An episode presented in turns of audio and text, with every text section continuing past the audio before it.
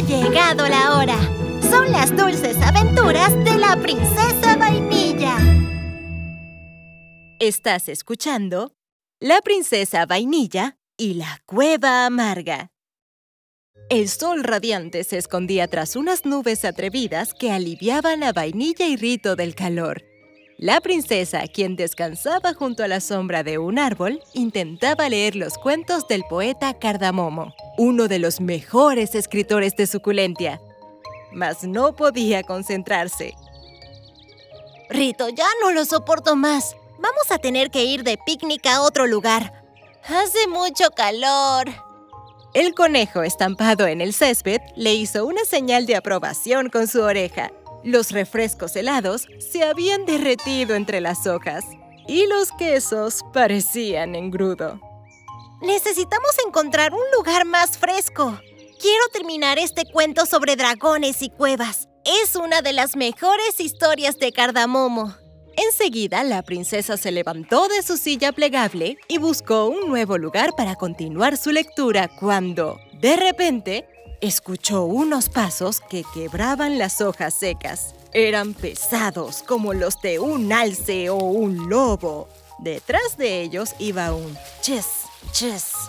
Una cola larga y escamosa parecía limpiar el camino. Shh.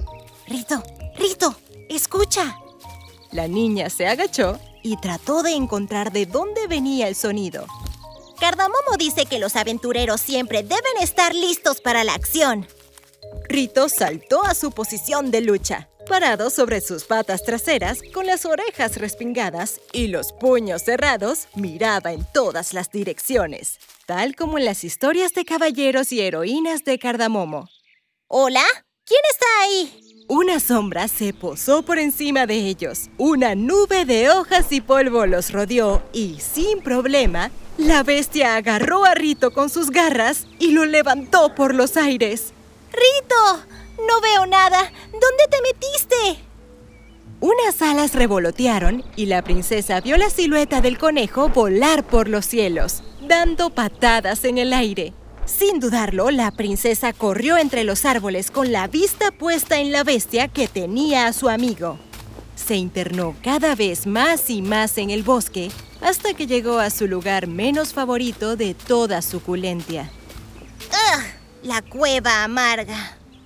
La princesa como pudo se cubrió con un pañuelo la nariz y la boca y avanzó. Ha llegado la hora de encontrar a Rito. Vamos a tener que bañarnos hoy.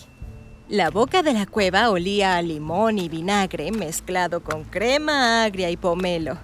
Las antorchas estaban encendidas. Vainilla podía notar el suelo avinagrado.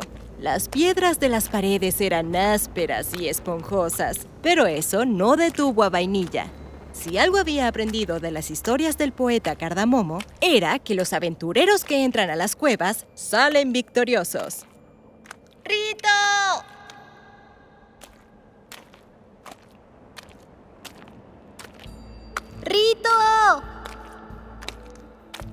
El sonido iba y volvía a lo largo de la cueva. ¡Espera un momento!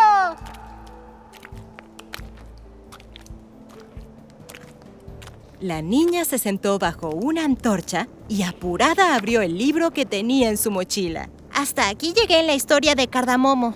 Tengo que leer unas páginas más antes de continuar. La historia decía, al llegar a la guarida del dragón, los aventureros fueron hasta lo más profundo de la cueva y allí lo encontraron. En el fondo de la cueva estaba el tesoro.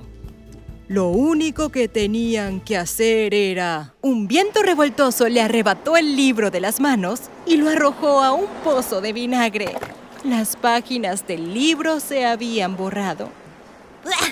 ¡Vinagre! La niña levantó el libro húmedo y lo metió de vuelta en su mochila. Tomó una de las antorchas y se internó en lo más profundo de la cueva. El olor a limones maduros mezclados con pomelos le hacía arder los ojos. Decidió parar a limpiarlos con la misma tela que le cubría la cara. Una cola naranja y puntiaguda hacía todo lo posible por enroscarse tras una roca. ¡Ajá! ¡Te encontré! ¡Sal ahora mismo, lavanda! Ya te he dicho que es imposible que me ganes en el juego del escondite, y menos si he leído al poeta Cardamomo. La antorcha apuntaba a una grieta, de la cual salió la figura de una dragona algo decepcionada, mientras la princesa saltaba de alegría. ¡Cardamomo! ¡Cardamomo! La banda lanzó un resoplido que la hizo exhalar una llamita naranja por la nariz. Desde que la banda aprendió a volar, Vainilla y ella jugaban al juego del rescate. Una se llevaba a Rito y la otra lo buscaba. El conejito blanco siempre era el tesoro. El conejo salió detrás de una de las alas con el pelo aplastado y las orejas enredadas. A él no le gustaba jugar a las escondidas. Ya habíamos acordado que la cueva amarga estaba prohibida, dragona traviesa. Mi libro de cardamomo se dañó. ¿Canamomo? La joven dragona, con su pequeño cuerno dorado, se enroscó junto a la niña. No te preocupes. Tan solo evita entrar aquí otra vez. Es un lugar peligroso. La banda movió la cola emocionada. La batió con tal fuerza que las rocas volaron al aire. Un chorro de vinagre salió a borbotones.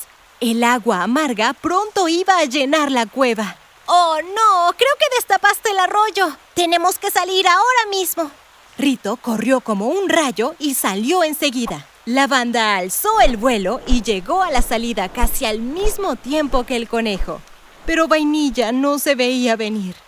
El agua empezaba a salir por la boca de la cueva. El conejo ya se estaba preparando para lanzarse al agua a buscar a la princesa, pero la banda se le adelantó. ¡Canamomo! ¡Canamomo! La pequeña dragona, que no sabía nadar, se lanzó al agua. El arroyo era ahora un pequeño río. La banda no se veía venir y Rito ya no tenía más opciones que esperar o ir al castillo en busca de ayuda. Entonces, una sombra naranja salió del agua y cayó junto al conejo. Las alas de la banda se abrieron y la princesa salió húmeda y agotada. Me encontraste, dragona traviesa. Ah. Vainilla suspiró. Luego vio a Rito y lo abrazó. Vamos a tener que darnos un buen baño caliente. Mientras regresaban, notaron que el calor se había ido. Luego de unas horas, la princesa, su conejo y la dragona estaban sentados y recién bañados en el balcón del castillo. La reina Canela horneó magdalenas de limón y semillas de amapola, los cuales Rito y la banda devoraron de un solo mordisco.